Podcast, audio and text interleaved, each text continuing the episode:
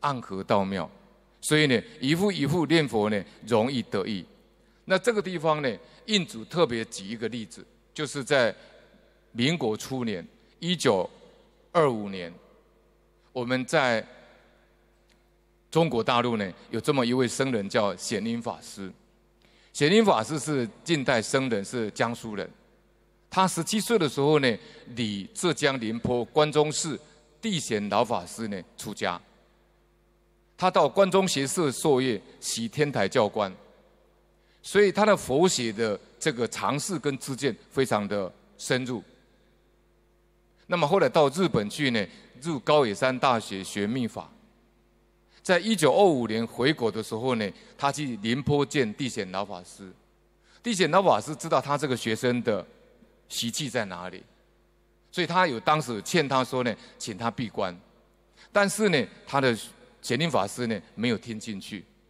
后来到上海呢，当年呢就往生了。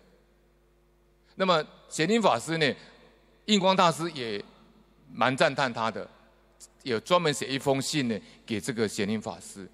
当时印主这样说了，他说：“显应天资甚高，但你自上呢浮夸，不务真修，死的时候呢显密之意不得力。”就是显灵法师虽然他显跟密都能够深入，但是在临命终的时候呢，他是昏迷的。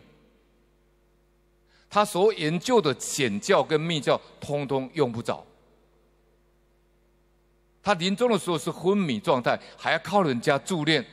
印祖说，念佛的事情都还没有去体悟，就尚未理会，也没有功夫，也不得力。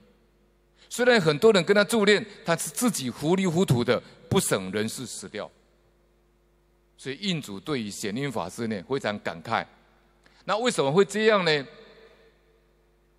印主说呢，事关显应之死，看显应这样死掉，显应法师这样死掉，他不如一户一户，啊，就是我们讲的斋公斋婆。他说显灵所知道的佛佛学常识，一户一户不能够跟得上，而一户一户所得到的功夫。显灵法师跟不上，那为什么会这样呢？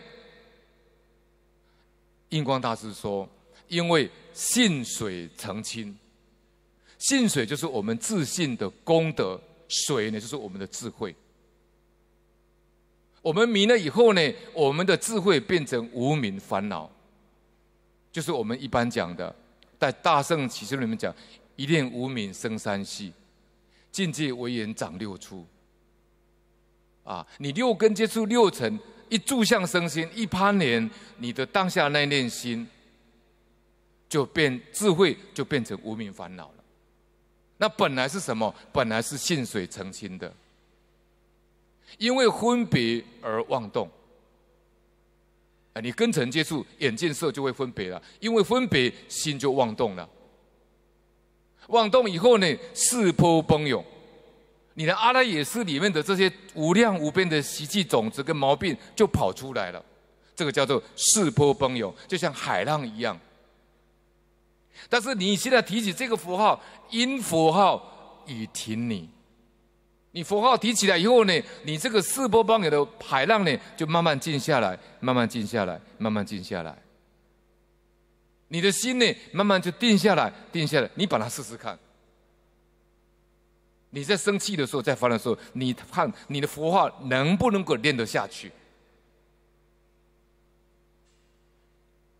因佛号而停你，故自上智不如下也。上智就是看起来他好像佛学之见蛮高的，好像修行修了很久的，上智不如下愚。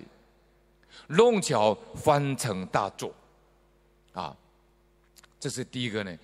啊，人老了念佛最好，我们要以这个显应法师为印鉴，啊，我们要以一户一户为榜样，啊，学郭珞匠，学修无法师。